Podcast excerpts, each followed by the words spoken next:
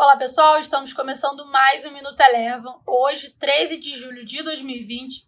Nos Estados Unidos, as bolsas americanas iniciaram o dia de hoje no terreno positivo, assim permaneceram ao longo de quase toda a sessão, mas no final do pregão acabaram virando para queda após o governo da Califórnia determinar novamente o fechamento dos estabelecimentos por lá por conta do avanço do coronavírus.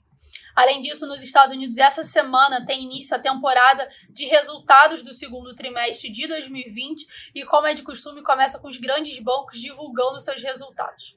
O S&P 500 encerrou o dia de hoje com queda de 0,93%.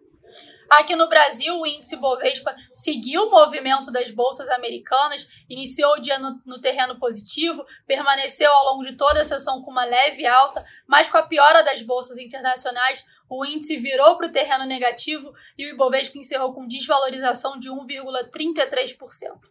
As empresas ligadas ao setor de siderurgia e mineração foram destaque de alta no dia de hoje, acompanhando forte desempenho do minério de ferro, que subiu 4,5%, com um cenário favorável à demanda chinesa.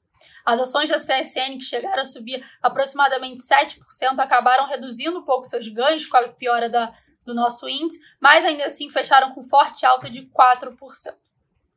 Ainda dentre as commodities, o petróleo hoje teve um desempenho contrário ao do minério de ferro, teve um dia de queda, com os investidores de olho na próxima reunião da OPEP, que acontece essa semana e onde a gente pode ter uma sinalização da redução dos cortes de produção.